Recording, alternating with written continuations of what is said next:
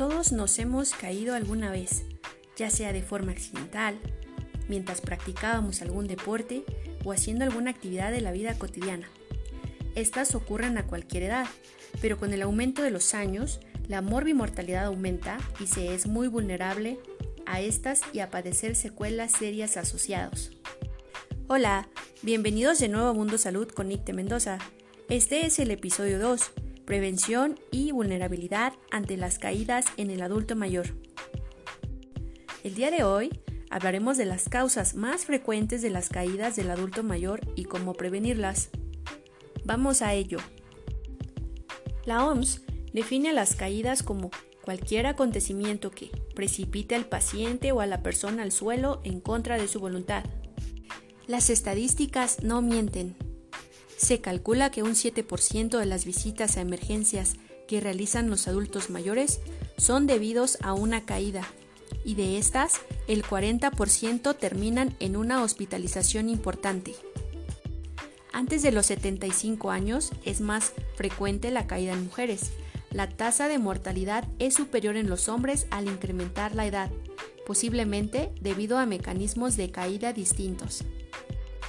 Otro dato importante es que se estima que las personas que son dependientes en sus actividades de la vida diaria son 78% más propensas a caerse que una que no posee esas dificultades. El tipo de lesión más frecuente en las caídas del adulto mayor son equimosis, comúnmente llamados moretones, contusiones y fracturas no expuestas. Las estructuras más propensas a lesionarse son cadera, cabeza, cara, mano, hombro y tobillo. La mayoría de las caídas ocurre en casa y en un porcentaje mínimo en la vía pública. El lugar en la casa con mayor frecuencia donde ocurren las caídas es en la recámara, el patio, el baño, las escaleras y la cocina. Los mecanismos más frecuentes de caída son por resbalones, tropiezos y pérdida de equilibrio. Ahora bien, si enumeramos las causas más comunes, quedarían de la siguiente manera. En primer lugar, debilidad general muscular y deshidratación. 2.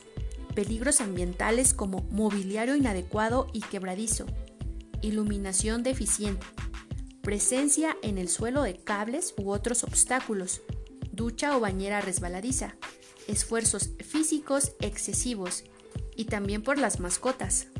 Sí, sé que suena un poco raro, pero los que tienen animalitos en casa no me dejarán mentir que algunas veces son inquietos o muy juguetones, aumentando así el riesgo de presentar caídas.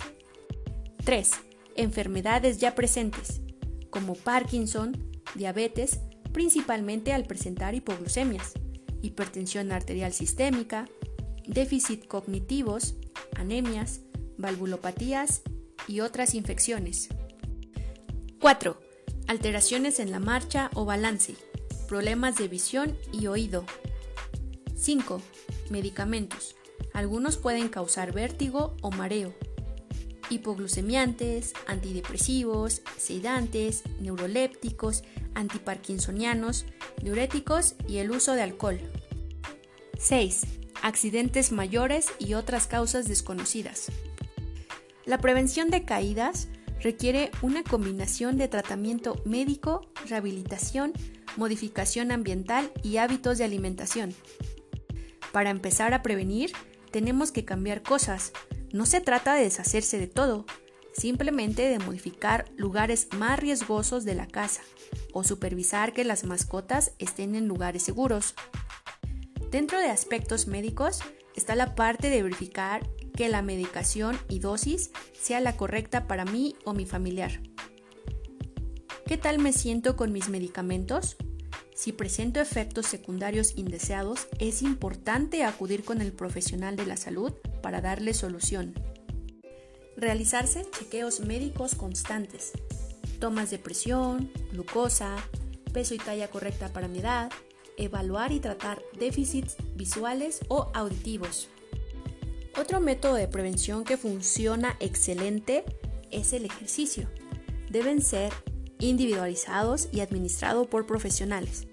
Un ejemplo es natación, aquafitness, tai chi, yoga.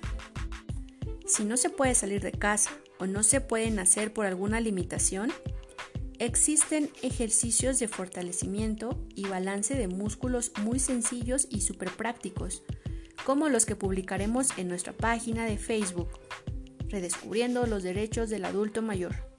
Visítanos y únete a la gran comunidad para más consejos. Por el momento es todo. Por favor, quédate con la siguiente pregunta. Trata de resolverla y pon manos a la obra.